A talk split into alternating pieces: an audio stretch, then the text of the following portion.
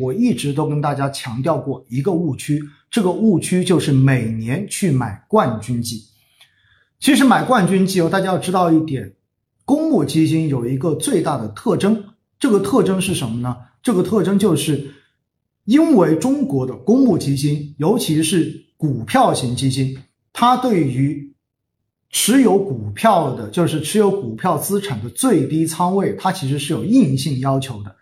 普通的股票型基金呢，至少要有百分之八十以上的资产投资于股票市场，也就意味着它不管怎么减仓，其实它都不没有办法减到八成仓位以下。股票型的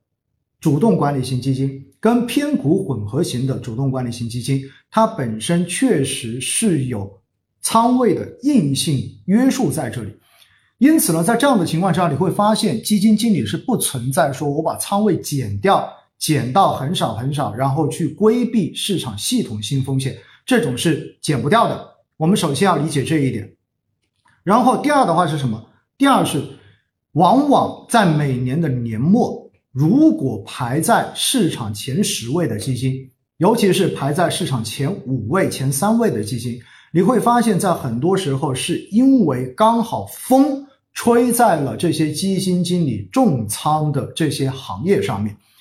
那大家知道哈，其实这就有点像什么呢？这有点像说，你如果说你要，我们平时我是个吃货来的哈，比如说我平时如果想吃辣的，那我肯定要么就去川菜店，要么就去湘菜店，对不对？但是的话呢，我如果想吃完全不辣的东西，我也我有可能就去粤菜店，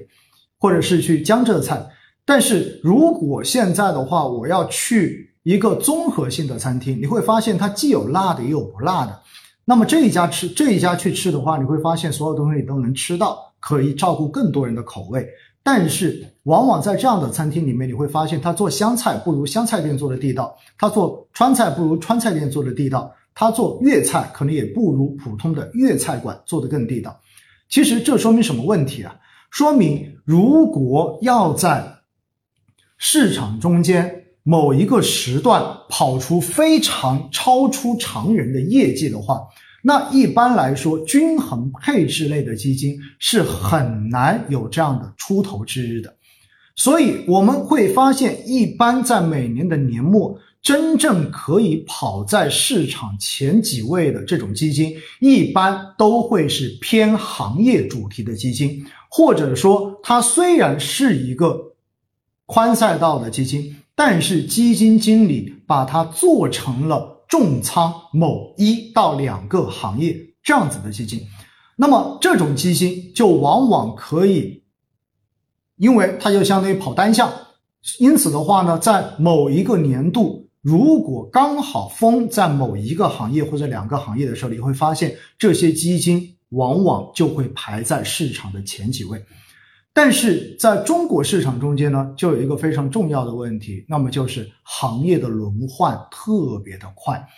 很少我们会我们看到哈，在历史上面呢，很少连续两年到三年就是持续的某个行业可以持续的跑赢大盘，这种事情是很难发生的，而作为基金经理是很难在。不同的行业中间，在不同的年份做出完全截然相反的这种配置的，为什么？因为我们知道基金经理是人，人的话总有自己的习惯，总有自己的能力范围，所以呢，我们会发现有很多基金经理，比如说有些基金经理，他就是在医药方面特别的专业，因为他是医药出身，然后呢，有一些可能是就是完全只投高科技、硬科技项目的。那么这一些的话呢，可能他所投的所有的这些行业跟股票都会是在科技方向的，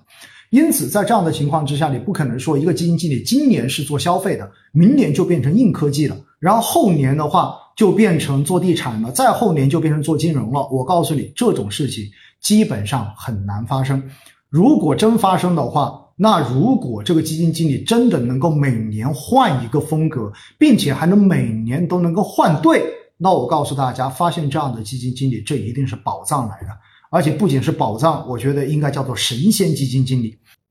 过往我经常会跟大家说，挑主动管理型基金用五四三二法则，对不对？大家我刚才看到有很多人也在说了，有五四三二，就是五年要求它的近五年排名在前百分之二十，在前五分之一。